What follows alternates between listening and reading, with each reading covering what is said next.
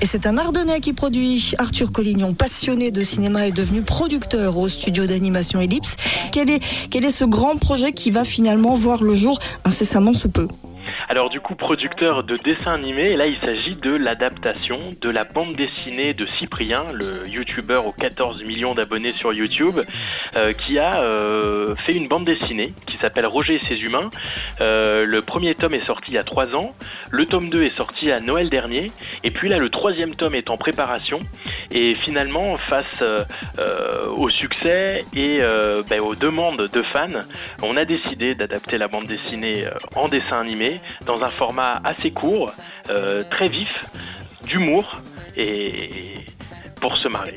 Euh, adapter une, bande dessinée, c'est pas évident. Il y, a, tout un travail. Comment ça s'est passé un petit peu? Est-ce qu'il y a eu la collaboration également avec euh, Cyprien?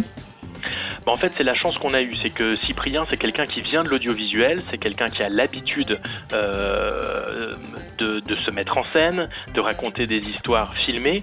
Et euh, tout de suite, d'emblée, le projet a séduit Cyprien et il nous accompagnait de bout en bout dans l'adaptation de ce dessin animé. C'est d'ailleurs lui, euh, lui qui signe l'ensemble des scénarios de cette première saison, 40 épisodes de 2 minutes. Et c'est également lui qui prête sa voix au rôle principal qui est euh, celui du robot Roger.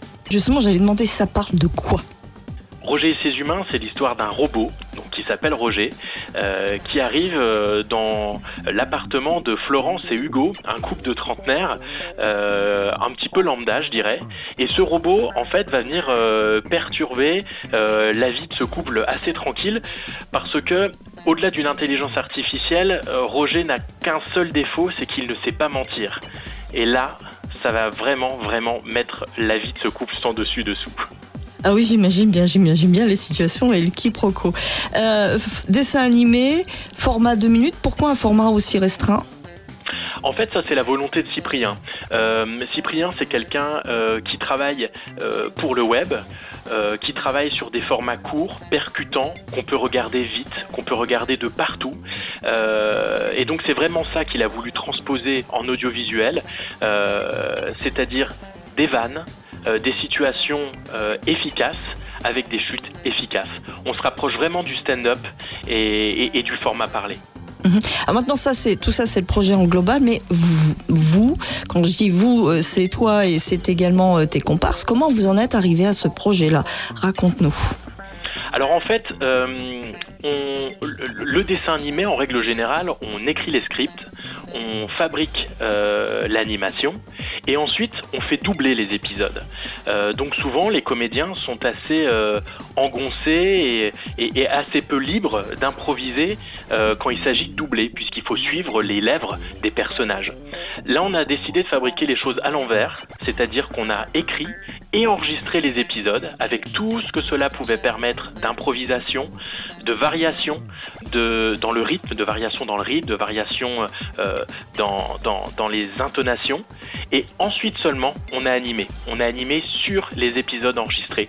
Ce qui fait qu'on arrive à des épisodes qui sont, euh, qui sont très libres, très parlés, très improvisés et qui détonnent véritablement avec ce qu'on a l'habitude de voir. Hum, oui, ça n'a rien à voir. Vous avez fait le travail à l'envers, donc en quelque sorte c'est quelque chose de peu commun en France, mais c'est quelque chose d'assez répandu aux États-Unis. L'idée, elle est toute simple, c'est de laisser les comédiens le plus libres possible pour donner une série qui soit le plus naturelle possible. Comment ça s'est passé techniquement euh, Les images viennent, viennent d'où? Elles viennent de France? C'est un studio en France? Euh, c'est un studio peut-être dans les Ardennes aussi? Euh, ah. Raconte-nous un petit peu.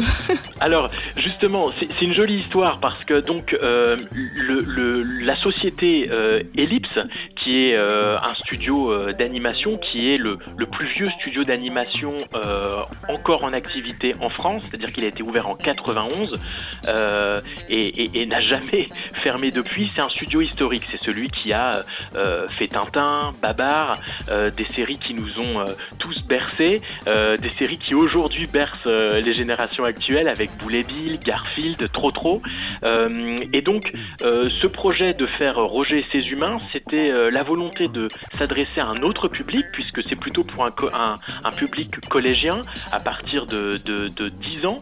Euh, et donc en termes de fabrication, effectivement, le studio est basé à Paris, c'est-à-dire que euh, nos équipes principal, c'est-à-dire l'animation, les voix, le mixage, tout ça est fait à Paris.